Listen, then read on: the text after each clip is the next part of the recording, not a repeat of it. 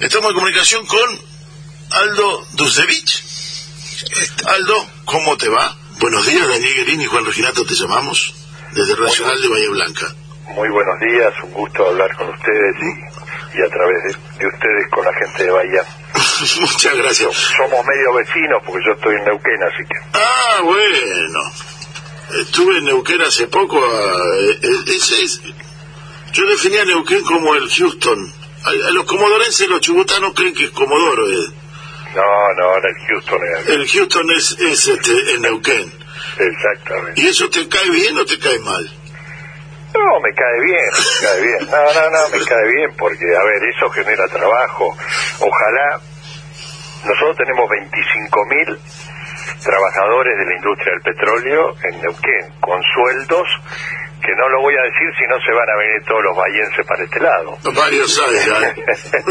Pero con sueldos este, del primer mundo, que ojalá serían lo, lo, lo, lo los sueldos que ganasen los obreros, todos los, los, trabajadores de todo el país, ¿no? Y eso obviamente dinamiza toda la actividad económica en la provincia, pero además el presupuesto provincial, este, el 30% son regalías de gas y petróleo y el otro 30% que son los ingresos propios de la provincia también dependen de lo, que digamos los impuestos que, que se cobran a eh, la actividad petrolera. Por lo tanto, prácticamente el 50% de nuestro presupuesto eh, de la provincia de Neuquén, que es un presupuesto muy alto, muy alto en relación a cualquier provincia per cápita, eh, depende de, de, de, la industria del petróleo y eso significa muy buenos sueldos para los maestros, muy buenos sueldos para los, los enfermeros, para los policías, para los empleados públicos en general, ¿no? Así que...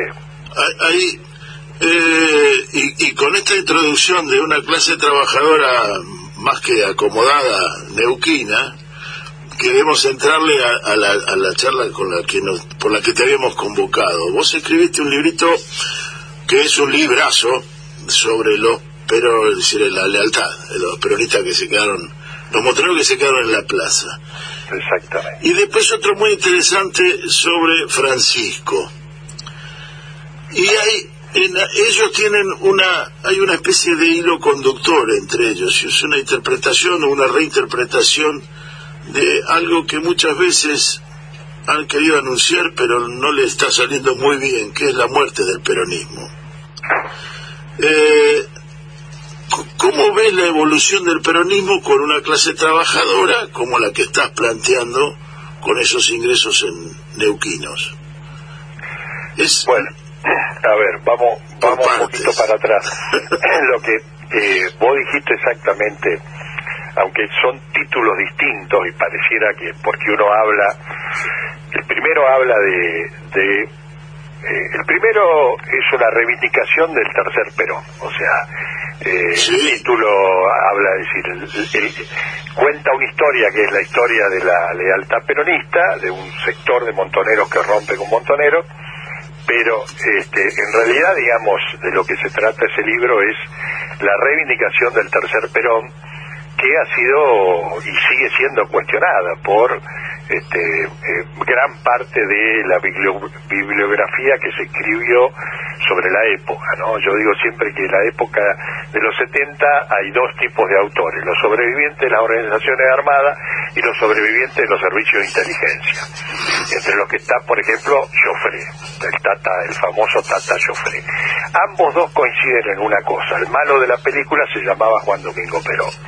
Entonces, este, somos pocos los autores que desde una visión peronista eh, reivindicamos, digamos, a ese a ese tercer Perón, que además es el, el mejor Perón de la historia. ¿no? Y, y, el segundo libro, eh, que trata sobre eh, cuál fue el rol que Francisco, que Jorge Bergoglio, en ese entonces provincial de los jesuitas, tuvo eh, durante la dictadura. Eh, y yo lo que el libro tiene 25 episodios, testimonios de gente a la cual Francisco protegió, ayudó, escondió, ayudó a salir del país, arriesgando su propia su propio pellejo y su organización. Y esto este libro, digamos, también lo que busca es decir, lo, que intenta el libro es la reivindicación de, eh, de nuestro Papa, que ha sido injustamente vilipendiada por algún periodismo progresista, de izquierda, etcétera, etcétera, este, que dijo que construyó una historia eh, que es absolutamente la contraria, ¿no? De un papa, de un Francisco, de un Bergoglio eh, vinculado a los militares, este, y, y bueno, digo, e, ese es el hilo conductor, pero además el hilo conductor porque eh, en realidad están, estoy hablando de dos etapas, de, la, de dos etapas políticas que son prácticamente la misma, solo que lo de Bergoglio, eh, lo de Perón, eh, yo lo termino el primer libro con el fallecimiento de Perón, el primero de julio del 74, y lo de Bergoglio, digamos, eh, eh, toma la parte que va de, la muerte de Perón desde antes, digamos, y sigue hasta después del 76, ¿no? Así que, bueno, ese, ese, era, ese es un poco el enfoque. Y yendo a la pregunta difícil que, que haces este, respecto de cómo veo la situación hoy, digo, estamos en una situación compleja, el peronismo está en una situación compleja por distintas causas. Y una de las causas es, eh, que no, yo hoy justamente, y después te lo voy a pasar, eh, publiqué una nota en, en una revista de, de Buenos Aires, de la Pacurondo. Ajá, sí, la, este, vamos a leer, sí. Eh, hoy no la leímos, pero habitualmente la miramos. Este, que habla de la unidad de concepción para la unidad de acción. Y yo lo que, lo que planteo es que en realidad, digamos, en el peronismo eh, no hay, eh, es decir, hay demasiada dispersión de voces, demasiada dispersión de conceptos, producto de que se ha abandonado o se conoce muy poco del pensamiento de Perón y, y de su doctrina. Entonces hay una suerte de reinterpretación de, o de invento de ese eh, peronismo, hay peronistas que dicen, hay algunos que se dicen, yo soy peronista de Vita, pero no de Perón, hay otros que dicen, yo soy peronista del primer Perón, pero no del tercero, eh, hay otros que dicen, bueno, yo para mí el peronismo es esto, y, inventan, digamos, lo que ellos piensan, eso es como están dentro del peronismo, lo que yo pienso es eso del peronismo, y esto digamos, eh, eh, conspira contra eh, contra la, la, unidad, contra lo que debería ser, lo que fue, digamos, el gran movimiento nacional. Entonces, yo creo que efectivamente hay un, un, riesgo, en la nota de hoy lo, lo pongo expresamente, lo pongo con una frase porque en realidad lo que hice, lo que hago es reproducir frases del general que vienen al caso, digamos, de, de lo que estamos eh, viviendo y, Perón dice, esto es en conducción política, año 1952, nuestra doctrina puede ser desvirtuada, puede ser destruida y en consecuencia nuestro movimiento puede ser disociado y puede ser destruido por la mala interpretación de la doctrina y por la falta de unidad de doctrina que practiquemos los mismos peronistas. Bueno, yo creo que, digamos, eh, eh, en gran parte lo que nos está sucediendo, uno de los problemas, que nos está sucediendo en este momento es eso. Eh, y bueno, y luego están, obviamente, las las complejidades de una de una sociedad que ha cambiado enormemente desde el 45, desde el 76, digamos, a la fecha, ¿no? Donde ya la clase trabajadora no es este el, el sector, eh, eh, digamos, numéricamente más importante en la sociedad. Hoy el sector eh, numéricamente más importante en la sociedad es el, el, sector desempleado, el sector cuenta propista, etcétera, etcétera. Este, donde la misma clase, la composición de lo que hoy es la clase trabajadora también ha variado. El sindicato más importante hoy es, es el sindicato de comercio eh, cuando antes, digamos, eh, en el 50, en los 60, los sindicatos más importantes eran los sindicatos industriales, la UON, Mata, etcétera, etcétera. Sí, hay, un, sector de servicios que ha ganado eh, sobre la cantidad. Ahora, eh, eh, hay un sector dedicado en, la, producción, lo que está planteando de los petroleros, pero podríamos ampliar a Bahía Blanca al, sector del parque industrial, al, sector petroquímico, Exacto. en el cual una, una mezcla o, una capacidad de ingreso que supera en lo personal, individual, a sectores este, de la pequeña burguesía, el, cuenta propista o el, el, profesional y universitario. Exactamente, y, y, son sectores que culturalmente son captados por la por el liberalismo, ¿no? Eh, este, este sector petrolero que yo te digo, en Neuquén, y ha votado al PRO, este, porque, digamos, su, su, su, aunque son muchachos que vengan, porque en general, digamos, el que es trabajador, que, el que no es profesional y es trabajador de la, eh, del petróleo, son muchachos que vienen de, de, salir, digamos, de, los secundarios, eh, del, del, secundario industrial, o sea, ese perfil tiene.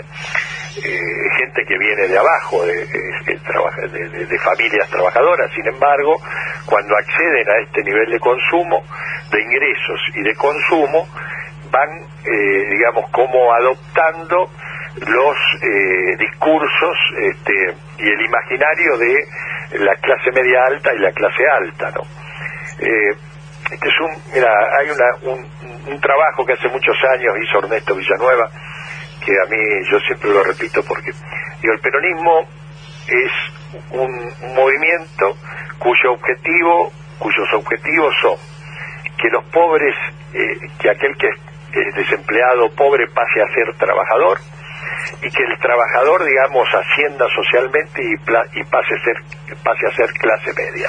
O sea, buscamos en realidad una sociedad con una clase media mayoritaria. Ahora, cuando llegan a ser clase media, eh, se pelean con el peronismo y el peronismo se pelea con la clase media. Entonces, es como tenemos una contradicción este, de origen, de hecho, de gestión. Y mucho de esto pasó durante los 12 años de Cristina. Eh, fíjate vos que decir, mm. mucha gente que accedió a niveles de consumo importantes, digamos, producto de los de los 12 años eh, de gestión nuestra, y bueno, después terminaron votándonos en contra, ¿no? Terminaron comprando el discurso este, eh, de, un proyecto que, que en realidad es un, el proyecto eh, liberal, este, que es un proyecto de una Argentina agroexportadora, esa Argentina agroexportadora es una Argentina a la cual le sobran 30 millones de habitantes, porque el agro, y ustedes lo saben por, porque son una zona agrícola, eh, eh, siempre usó poca mano de obra y cada vez usa menos mano de obra. Por lo tanto, lo único que puede, eh, es decir, la única posibilidad que tenemos de, generar empleo genuino, empleo en blanco, empleo, lo que la gente entiende por trabajo, este, es la industria, la industria y o los servicios, obviamente, que van alrededor de esa industria. Entonces, si nosotros tenemos, eh, si nos plantea que es el planteo, digamos, de, eh, el planteo liberal, una sociedad donde seamos un país agroexportador, que dejemos que eh, la, los las maquinarias las fabriquen afuera, que los autos los fabriquen afuera, que los este lo dijo un ministro Salame de, de, Macri que dijo para qué vamos a fabricar este eh, computadora, creo que. No, el satélite. ¿eh? El satélite. Ah, el satélite. eso, no me salía la no me salía la, no me salía la palabra. ¿Para qué vamos a fabricar satélites si los si los Estados Unidos sabe cómo se fabrican? Bueno, digo, eh, un salame importante, ¿no? Eh, con el con la disculpa de los salames que no tienen que son muy ricos no tienen nada que ver con el, salame de Tandil con este tonto este, un un bobo importante que diga cosas como esta, como las que decía Martínez Dios, ¿no? yo siempre me, me acuerdo de cuando llegamos a la guerra de Malvinas, este, antes de la guerra de Malvinas había, hubo un funcionario de Martínez Dios que dijo, ¿para qué entre fabricar acero y caramelos hay que fabricar caramelos? Claro, lo, que el mercado pida. Cuando vino la guerra resulta que no le podíamos tirar caramelo a los ingleses, hacía falta cero, ¿no? Este, pero bueno, eh, digo, en ese, en este concepto de dos proyectos, de un proyecto de una Argentina exclusivamente eh, agroexportadora y un proyecto de una Argentina industrial con justicia social, eh, la clase media lamentablemente se termina pasando para el otro bando y termina votando este, a a los Macri, a los, a, los fenómenos estos que luego vienen a, destruir. Lo mismo, pero lo mismo pasa con la burguesía, la pequeña burguesía y la gran burguesía industrial. Eh, Cristina comentó el otro día, dice, ustedes nunca ganaron tanta plata con nosotros, es cierto. A ver, ganan los que fabrican algo en la Argentina, los que fabrican algo en Argentina, este, los que producen algo en Argentina, ganan plata con el peronismo, porque el peronismo naturalmente lo que hace es proteger la industria nacional. Ahora esos mismos tipos después lo llaman a Macri, ¿no? Bueno. Ahora, Aldo, discúlpame que te corte, Juan Reginato soy. ¿Cómo estás? Eh, esos, eh, eh, si, si objetivamente no, no hay nada que represente mejor los intereses de los trabajadores, aún de los trabajadores más de, mejores ingresos y, y, no hay y también objetivamente este, la, la, industria se ve favorecida. ¿Qué es lo que pasa para que justamente esos sectores voten a, un proyecto que los termina perjudicando? Eh, ¿Tiene algo que ver la, falta de discusión de ese movimiento nacional y popular en las universidades? ¿Tiene algo que ver en nuestra falta de transmitir esa discusión al conjunto de la sociedad?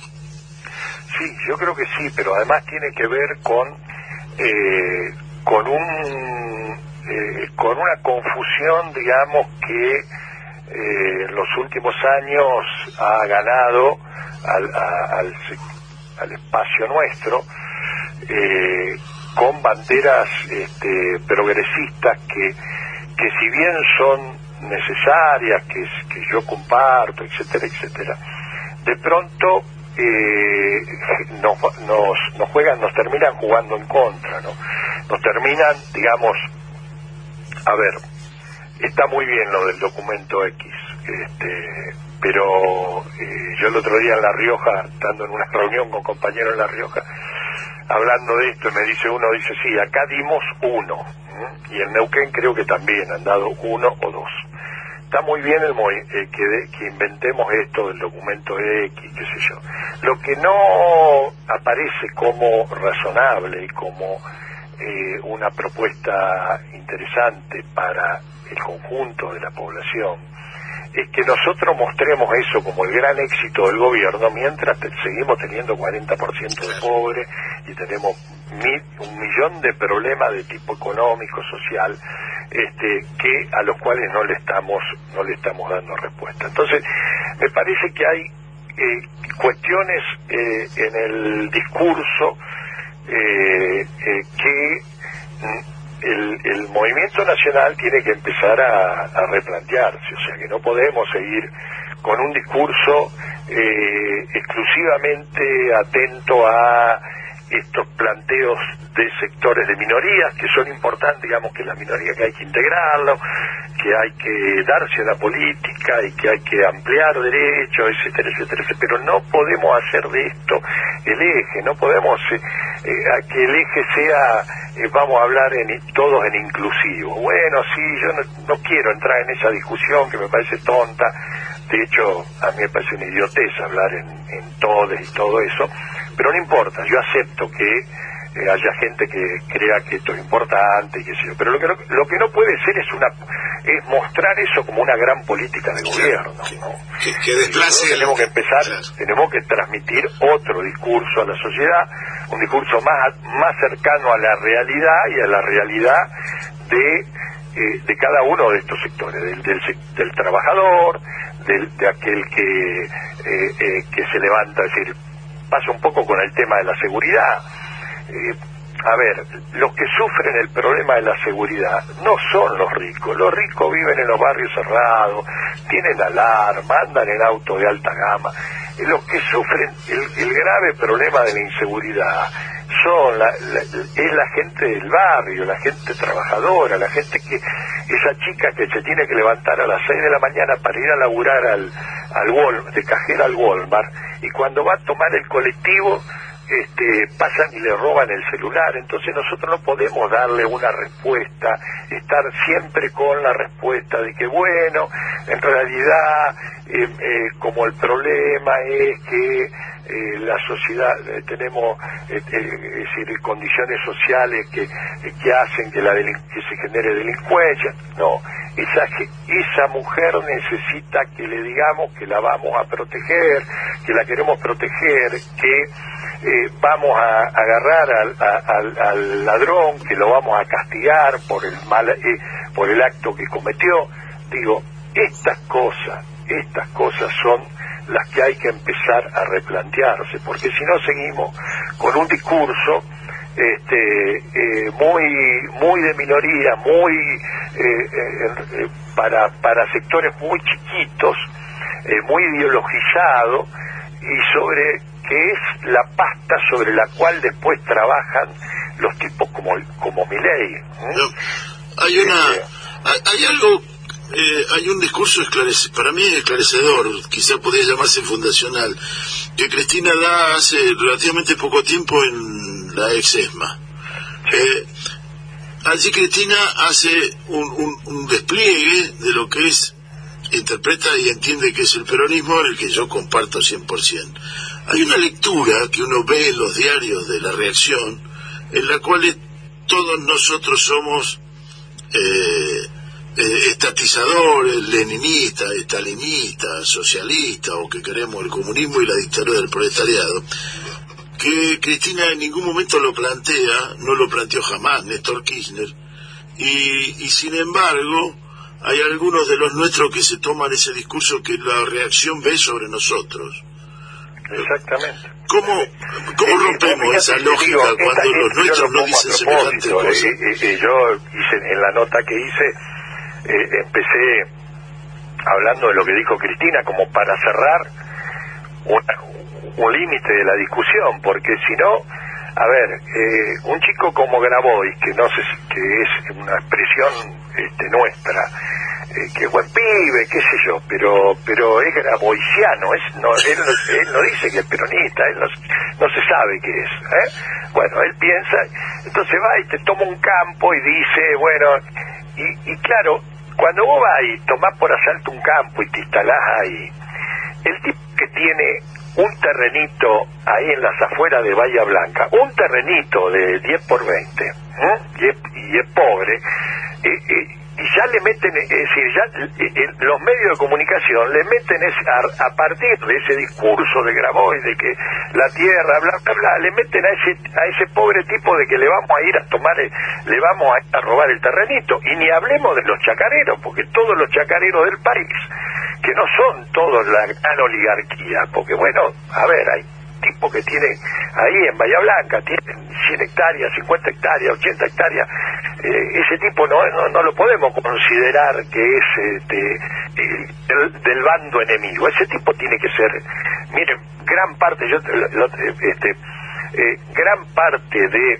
por ejemplo, sectores pampeanos como la zona de Salto, eh, de esos que hoy nos, no, no, no nos quieren, que son el campo, entre comillas, eh, son fruto de la reforma agraria que Perón hizo este, en, los 50 y que permitió a, a muchos eh, eh, productores acceder a campos a través de créditos de Banco Nación y, poder pagarlo, digamos, con su trabajo.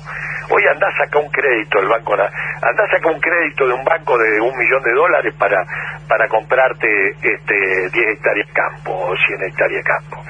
Este, entonces, digo, nosotros no podemos emblocar que todo eso es el enemigo por un planteo por un planteo que no es el planteo del peronismo. El peronismo, y lo dice Cristina clarito, por eso se lo pongo en boca de Cristina, porque si lo digo yo, si lo digo yo, soy absoluto, soy cancelado y descalificado. No, vos sos facho, ortodoxo, qué sé yo, no, muchacho.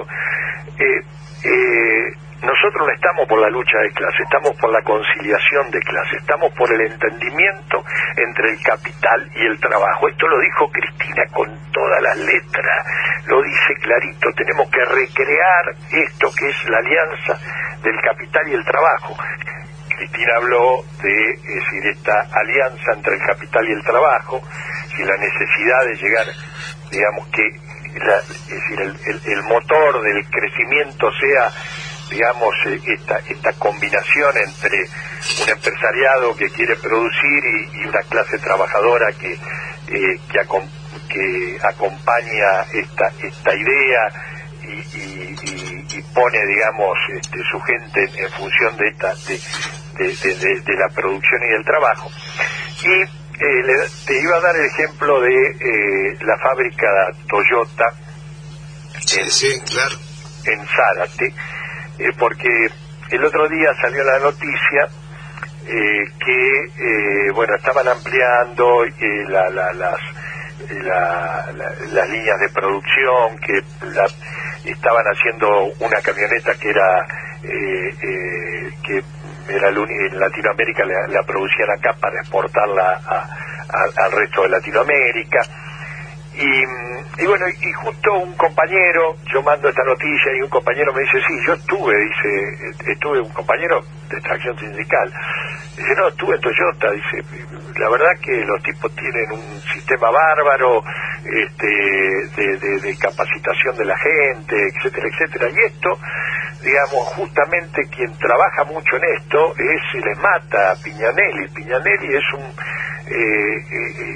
lo que le preocupa a, a, un dirigente sindical como Piñanelli en esta en este momento histórico es la generación de empleo, es mantener el empleo de su gente y entonces permanentemente, digamos, está sentado discutiendo con las, las empresas automotrices buscando la mejor forma de avanzar, digamos, en eh, en la posibilidad de, sostener y aumentar la producción. ¿no?